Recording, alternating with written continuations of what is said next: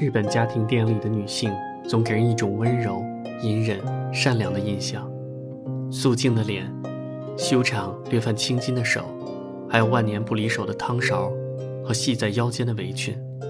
在镜头前，她们总是低着头，专注地做着家务，日常到不能再日常的氛围，整个人饱和度极低，和竹门、白色的玄关、堆满五颜六色石材的操作台。和谐的融为一体，就好像一件沉默的家具，你很难察觉到它的存在，却会轻易发现它的缺席。第一个镜头的被摄对象是矗立在典型日式建筑群中的高大烟囱，接着给出关键信息，像蒸汽一样消失的店主。下一个镜头又是俯拍建筑，随后女主人公出现在重重房檐形成的空间一角。身上和晾晒的衣物都以白色为主色调，日光状态下人物几乎无法分辨出来。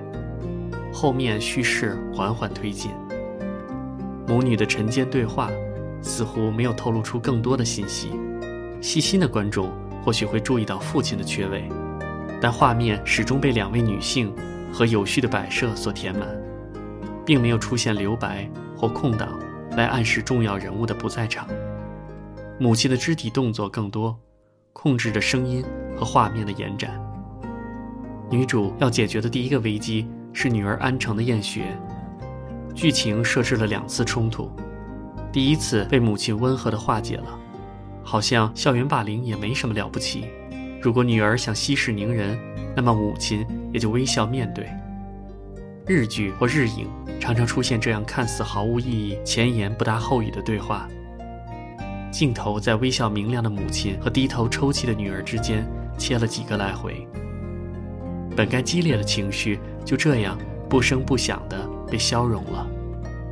在我的个人经验当中，母亲是强势的，在学校受了委屈向母亲哭诉的结果只有一种，就是拦着母亲向肇事者同学的家长告状。影片中的母亲这时选择顺从女儿的心理。他不想爆发就不爆发，只当青春期的一个小插曲。母亲和老师的对话第一次出现了消失的父亲，但缓慢的节奏和清晰明亮的画面不会让人产生这是一个悬疑失踪案的联想，相反会立刻把这一核心事件和女儿被霸凌联系在一起，更多的对女主人公产生共情。女儿也完成了从拒绝坐母亲的自行车上学，到在后座上靠着母亲的后背恣意哭泣的转变。瘦削的母亲成了他高大的精神支柱。父亲的回归并没有彻底解决安城的不安全感。他的成长是在母亲的推动下进一步完成的。女性之间的竞争甚至敌对关系贯穿了整部影片。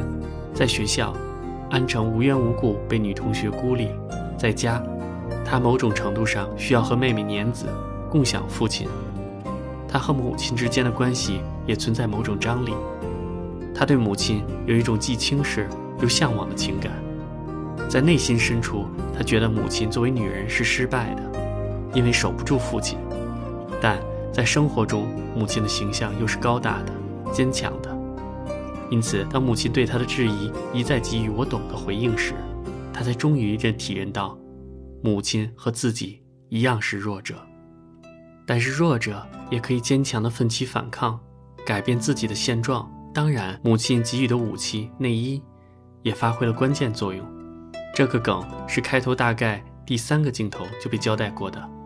导演的细腻和对剧本的推敲真的是非常细腻和认真。第二个危机是女主自己的癌症。穿插着丈夫和外遇的女儿年子小妹找妈妈的故事线索。当年子失踪后，父亲姓野，毫无头绪，而女主却精确无误地知道，她一定在出租屋等着自己的妈妈回来。几个闪回镜头以第三人称视角交代了一个被母亲抛弃女孩的前传，因为接在年子的故事线当中，理所当然地让观众以为小女孩是年子。而在影片接近结尾，才透露，其实这是女主的回忆，她也是被抛弃的孩子，因此才能体会安城和年子的情感。故事接下来必须揭开更多的谜团，因此女主带着两个女儿开始驾车旅行。路上遇到了搭车客拓海，女主第一次表现出对生命的留恋和不甘。我认真生活，却不久于世；有人挥霍生命，却有大把时间造作。命运的无常就此体现。路上，他们看到了白雪皑皑的富士山，浴室里挂着富士山的雪景图。在葬礼上，女主的照片就挂在这幅画的前面。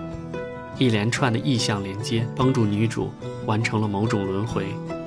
就像这座火山，它静默地注视着一切。从不伸出改变命运的手指，却默默地帮助他人实现心灵的蜕变。在葬礼上，女主穿着白色的连衣裙，躺在色彩绚丽的花海中，这或许是她在全片中最艳丽的一刻。镜头先是对准她的脚、手，然后是脸和全景俯拍。这样的镜头语言暗喻着一个女人的一生，她的双脚。走了千里，却没能走出家庭。他的双手是家庭的支撑，最终却因病痛而克制不住的颤抖。而命运也让他永远无法触摸亲生子女或父母的脸庞。他最喜欢红色衣着，却永远简单朴素。他就像那些在生命中被我们轻易忽视的人，默默地释放着自己的能量，守护着某个人、某件事。烟囱是影片的第一个关键象征物，基本可以视作女主的化身。烟囱是澡堂营业的关键，因为父亲的失踪，澡堂歇业，烟囱不再冒烟，成了一个摆设。澡堂是父亲继承的家业，他的回归让烟囱复活了。父亲大概是个不错的木匠，主要的工作是劈木头、烧锅炉，兼职打小钢珠。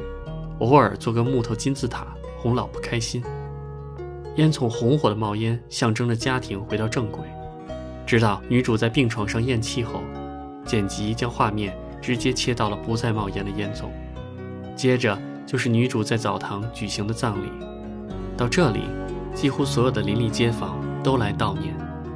几个俯拍镜头进一步强化了女主的核心地位，她不再是家庭的支柱。维持澡堂运营的关键，也是邻里所尊敬的人物。大家来到澡堂社交，自然也就和女主以及星野一家成了某种意义上的利益共同体。女主离世后，接替她在家庭中女主人的位置是星野的第二任妻子。曾经，女主是希望由安城来接管澡堂的，还让她坐上柜台。当时安城说：“这个位置是妈妈的。”虽然安城的短信透露出，在他心中，妈妈始终只有女主一个，但是在葬礼上坐在这个位置上的，则是九卷小姐。导演通过服饰体现出人物身份的变化。虽然名义上九卷小姐成为了女主人，但她的回归需要安城的指路。她做饭戴的围裙也不是女主曾经戴过的，坐在澡堂柜台上时穿的也不是绣着杏野字样的浴衣。而是表示肃穆的黑色礼服。接替父亲烧锅炉的角色，则变成了搭车客拓海，甚至导演还意味深长地加入了一段父亲和拓海打情骂俏的片段。或许这是一种男性之间亲昵的表现，也或许是为了体现父亲不拘小节的个性。毕竟，拓海不同于九卷小姐或者妹妹年子，他。和这家人几乎没有任何可能存在的血缘关系，也不同于侦探，他并不是推进女主反思生命或做出决定的因素，相反，他是一个被女主点化、开始改变人生信条的受益者。那位年子尚且需要努力工作以留在这个家，那么拓海也必须从某种程度上达到同样的标准才行。九卷小姐是聋哑人。承担的是家务，或许拓海除了劳力之外，还要承担起某种妻子的角色，也尚未可知。在影片结尾，镜头分别聚焦父亲安城和妹妹九卷小姐和大车客拓海。拓海在木柴里加入了红色燃料，烟筒冒出了红色的烟。接着，镜头再次俯拍建筑群，呼应了主题：他的爱让水沸腾。他以这种方式永远温暖着家人。作为一个幼年就遭到母亲抛弃的女孩，女主走过了和安城以及年子相似的道路。缺席的父亲，或是母亲，未被兑现的诺言，让她必须强大起来。女主是温柔的、宽厚的，仅有的三次爆发，也带着一种忍无可忍的无奈。第一次，在找到失踪的丈夫时。失手拿起汤勺打破了他的头。第二次扇了安城的生母九卷小姐一耳光。第三次在生母拒绝承认自己后，拿起院墙上的小狗摆件打破了窗玻璃。世人都有七情六欲，得知自己命不久矣，蜷缩在浴室里哭泣。但接到安城的电话，还是硬撑着平静的口气说：“回去给你做咖喱饭。”看到丈夫。努力摆出人体狮身人面像，躲进病房痛哭，说着：“我还不想死。”在生命走向终点的几个月，她有所坚持，也有所改变。第一个改变的是对待安城的态度。曾经女儿不愿意面对在学校遭遇霸凌的事实，她就顺着女儿不作为。但是再次出现制服失踪的事件后，她激烈的反弹，要求女儿去争取权益。因为他无法再保护她了，他扇九卷小姐巴掌，更多的是出于对安城的心疼。他不愿意安城遭受和自己一样的命运，却无奈死神作祟。他想担负起自己的生母九卷小姐所逃避的母亲的责任，但上天却不给他这个机会。他让安城学习手语，也是希望有天能和生母相认。无奈自己的癌症提前了这个时间。他只能替安城、替自己扇这个生母一巴掌。他代表的是所有被抛弃的孩子。日本社会的畸形在这里可见一斑。女性的生活步履维艰，不论是年子的妈妈也好，九卷小姐也好，甚至是女主的生母也好，出于某种原因，孩子成了他们的负担。再摊上一个像杏野这样不着四六的丈夫。他们似乎只能选择抛弃孩子，他们或许会投靠新的男人，或许会自谋生路。显然，带着拖油瓶的女人是难以被社会接受的。女主作为杏野的第三任妻子，能够坚守十五年的时间照料一个不是自己亲生的女儿，容忍丈夫的不靠谱，其实也是一种被抛弃者的且行且珍惜心理。到这里，就足可以看出。其实女主的人物设定并不是什么活出真我、把握生命的被解放的女性，她带着两个女儿出门旅行，甚至也只是为了告诉安城她的身世真相。曾经，她也感叹一辈子只知道日本一个地方，真是太可惜了。然而，她并没有抛弃澡堂的生意和丈夫孩子，而是拼尽全力试图让生活恢复以往的平静，甚至可以说，她的这趟旅行。是为了不靠谱的丈夫找到接盘侠才发生的。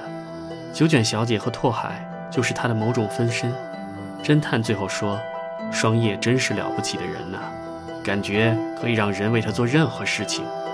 可能也是因为他为大家做的更多吧。”女主的一生似乎都是在为他人做嫁衣，连死亡和葬礼都承担起揭开别人心结的作用。